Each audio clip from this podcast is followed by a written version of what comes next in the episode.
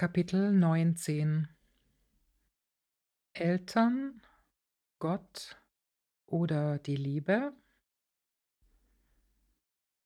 Am anderen Ende der Telefonleitung bekam Mutter erst keine Luft, danach eine Art Hustenanfall, als Carla ihr offenbarte, dass sie erstens das Studium nicht weiterführen und zweitens stattdessen auf Hawaii eine Schule für Bibelstudium absolvieren würde.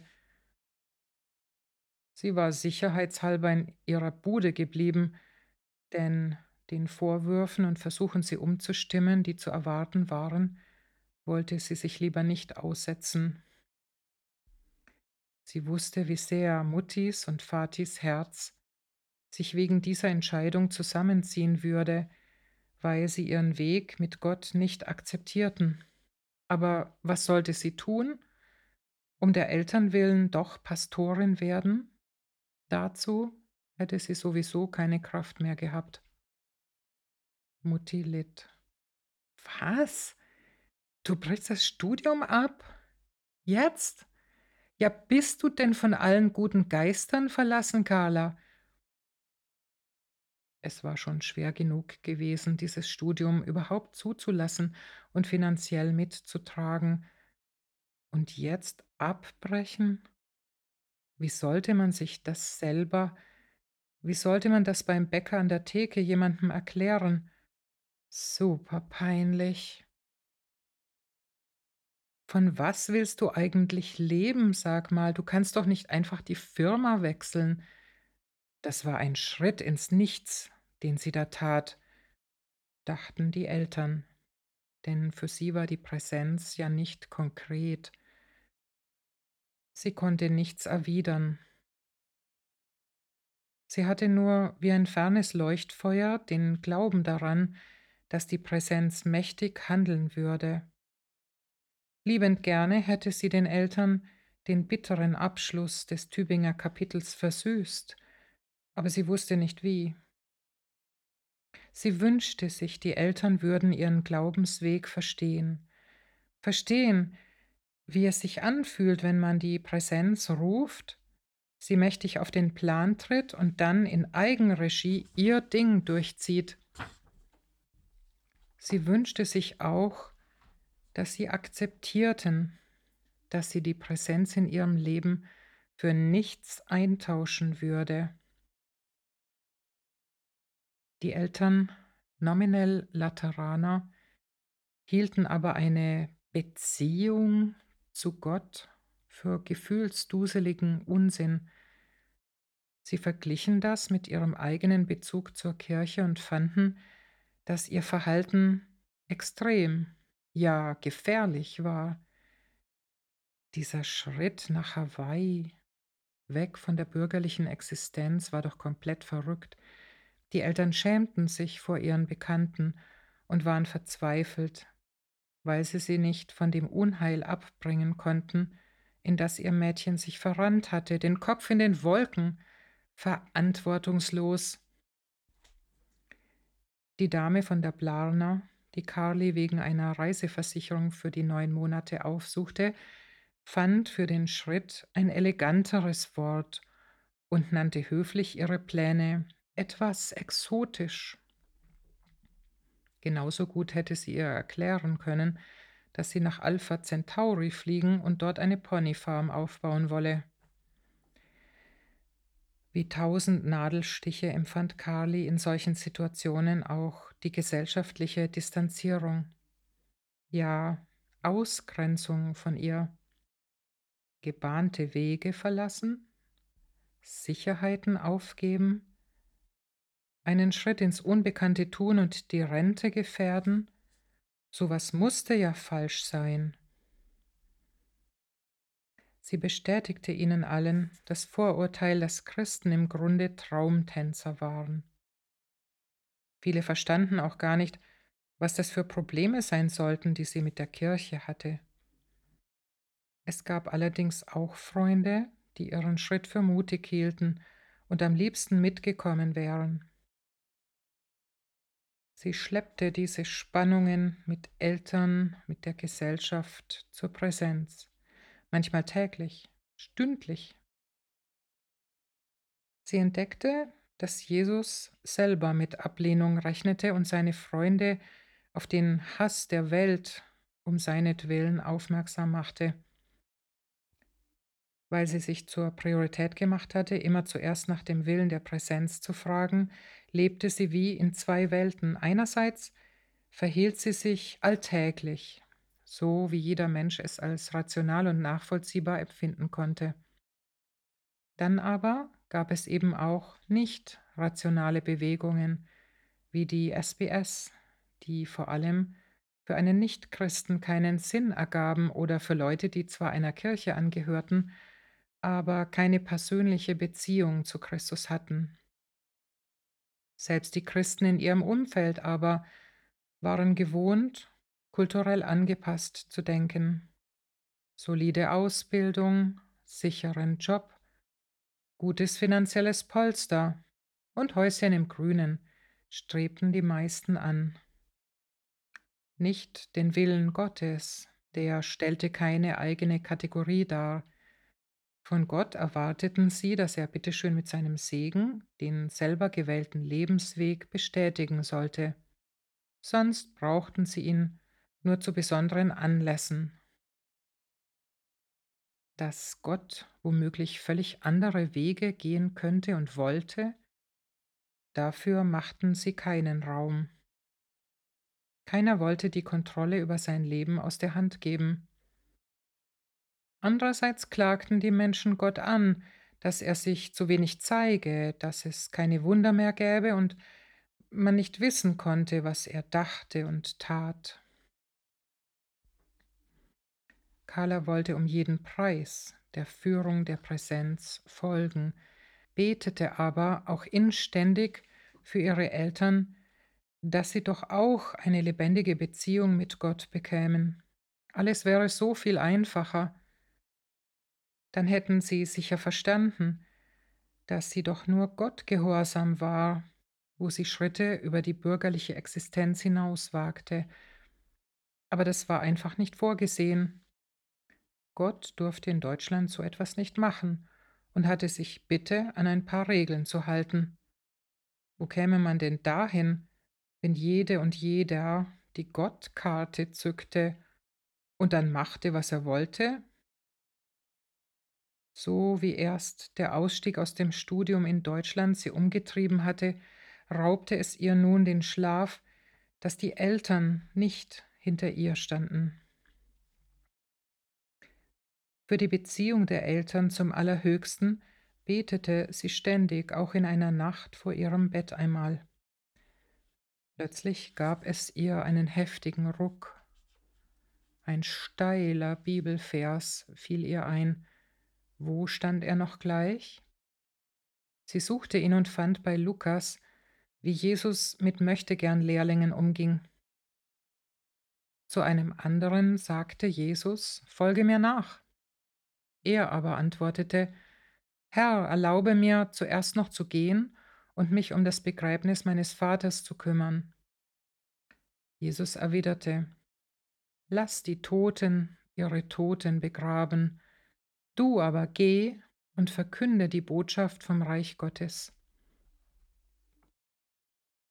Worte, die direkt von Gottes Gesicht kommen, können dich körperlich erfassen, gehen dir durch Mark und Bein.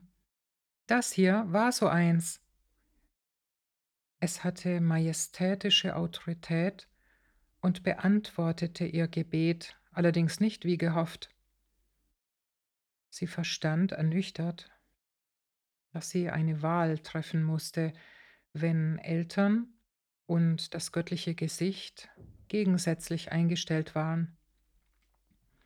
Sie durfte nicht warten, bis die Eltern vielleicht doch irgendwann einmal dem geneigt sein würden, was sie vorhatte. Nein, die Präsenz mutete ihr zu, auch ohne ihre Bestätigung Jesus zu folgen. Extrem, einfach beinhart. Ein anderes Wort Jesu war auf derselben Linie. Denn wer den Willen Gottes tut, der ist mein Bruder, meine Schwester und meine Mutter. Der Wahnsinn! Das hieß doch, dass Eltern und Geschwister erst dadurch definiert waren, dass sie ebenfalls Gott gehorchten. Wenn schon Jesus selber diese Spannung mit seiner Mutter und den Geschwistern hatte, wie durfte sich da eine Carla Laubinger die Extrawurst braten lassen? Es wurde langsam spannend, denn sie hatte seit Monaten immer wieder Ruben Smith gebeten, sie an der SBS aufzunehmen. Ebenso regelmäßig hatte sie höfliche Absagen aus dem Briefkasten gefischt. Sie ließ sich aber nicht abschütteln, übersetzte sogar ihre Uni-Zeugnisse und schickte sie hin.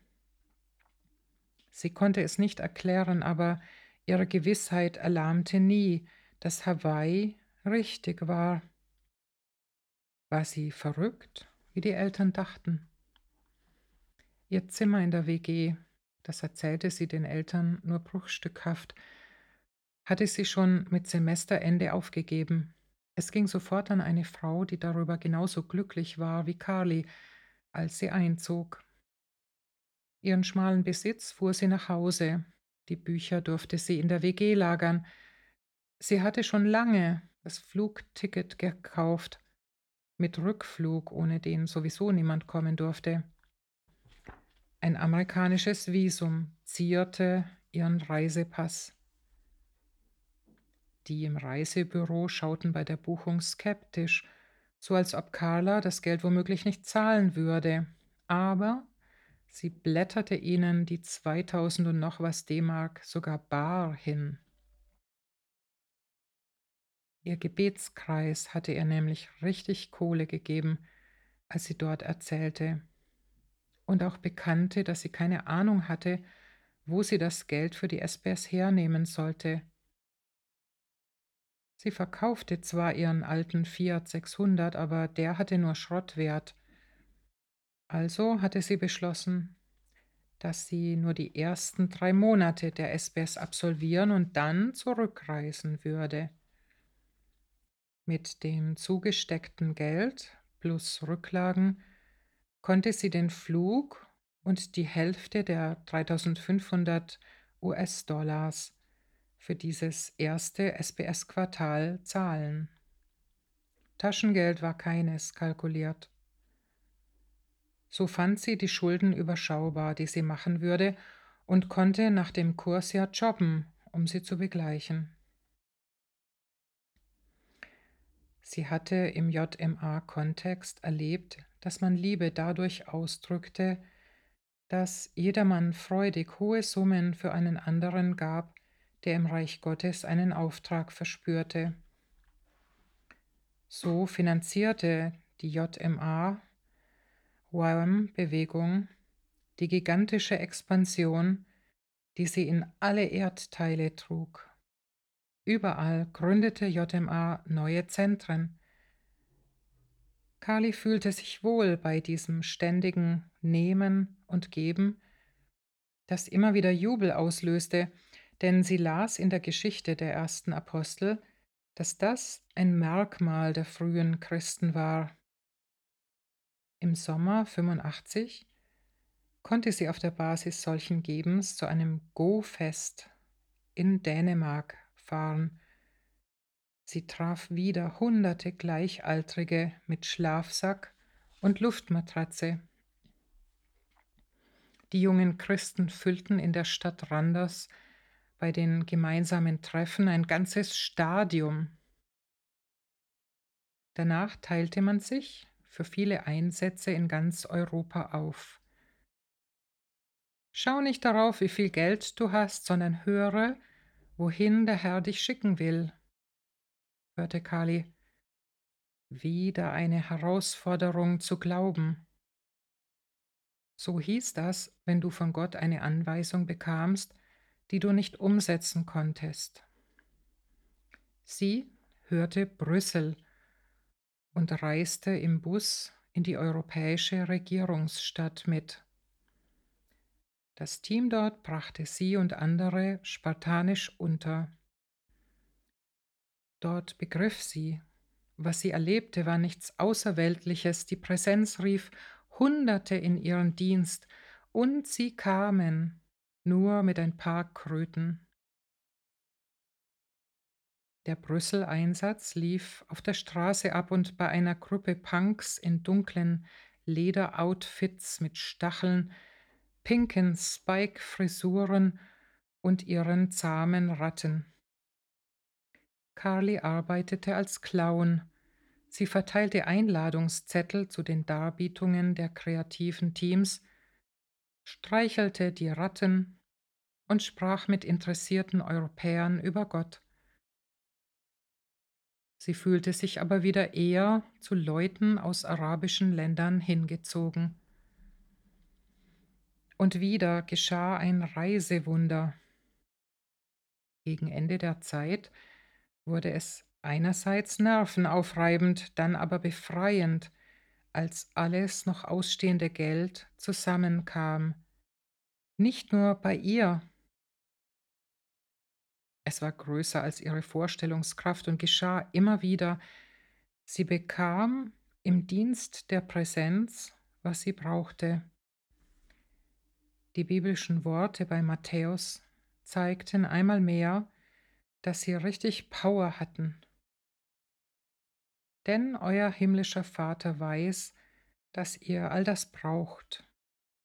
Macht also das Reich Gottes und die Frage, wie ihr dort gut Rechenschaft geben könnt, zur Priorität, dann kommt das andere auch. Ruben Smith hatte geschrieben, dass es für die 25 Plätze der SBS Hawaii eine Warteliste von weiteren 25 gab, die besetzt waren. Alle.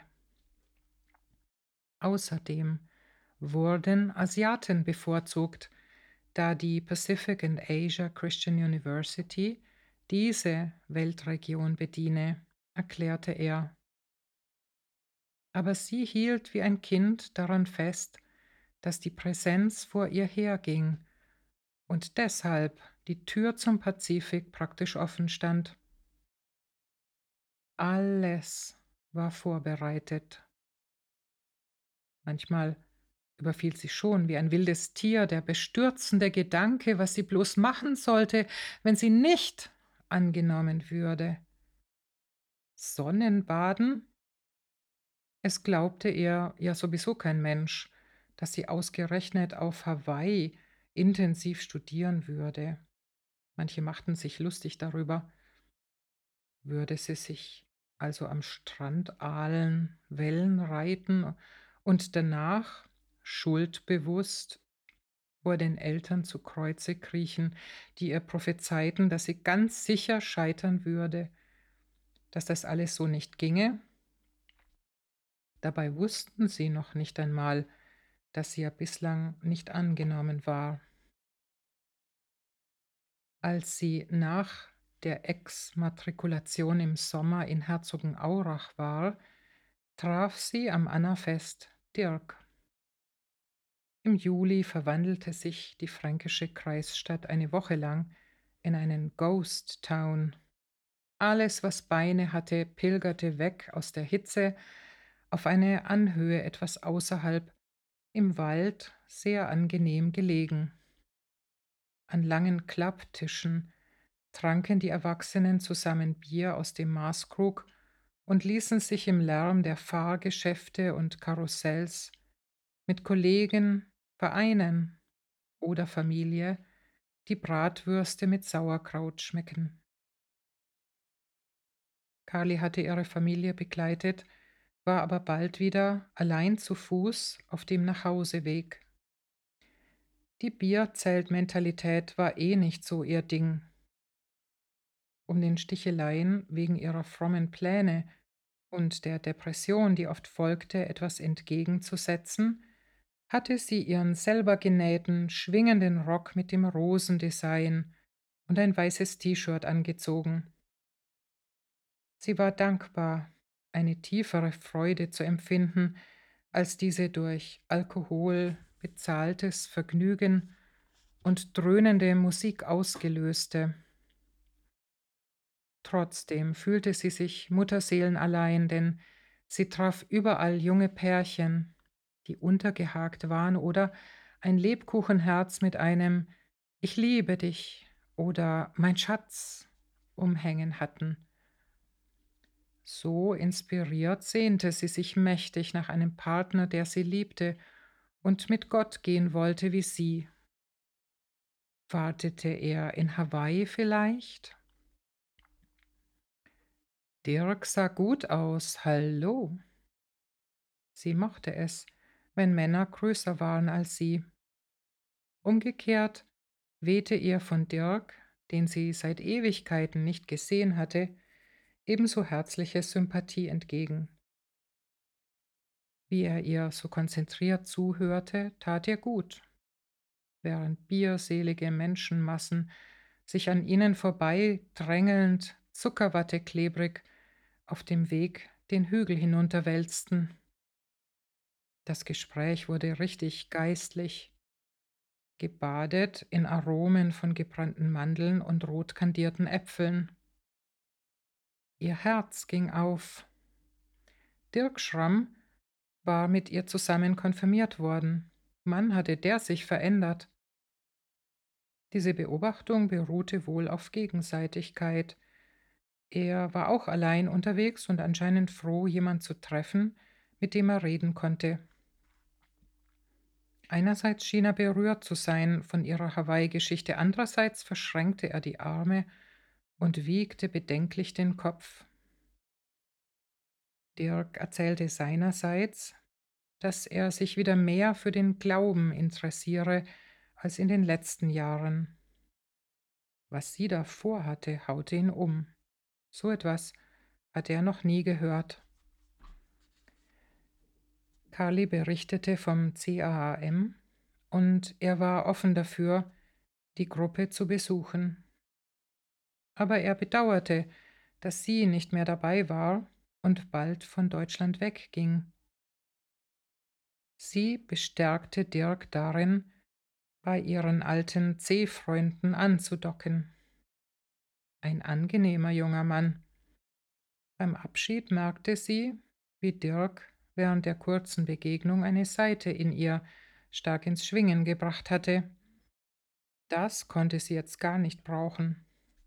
In letzter Zeit bekam sie öfter mit attraktiven Männern zu tun, ausgerechnet jetzt, wo sie hier alles hinter sich ließ. Schon in ihrer CAAM-Phase waren immer mal wieder die Emotionen hochgekocht. Ilka half ihr liebevoll tröstend, dann damit klarzukommen, dass die Lebensziele meist komplett unterschiedlich waren und Schiffbruch vorprogrammiert gewesen wäre, ja. Auch mit Dirk hätte es so nicht funktioniert. Sie wusste es eigentlich. Sie wollte nämlich jemand auf Augenhöhe haben, vor allem geistlich. Dirk allerdings begann ja seinen Weg mit Gott gerade erst wieder und musste noch reifen. Beinhart. Und sie beklagte sich auch bitter bei der Präsenz. Es war verlockend, eine so attraktive Beziehung tiefer auszuloten.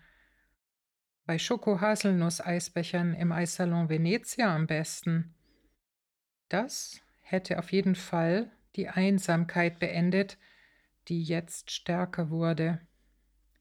Wie angenehm wäre es doch gewesen, den Kopf an eine Schulter anzulehnen und an nichts weiter zu denken. Ach,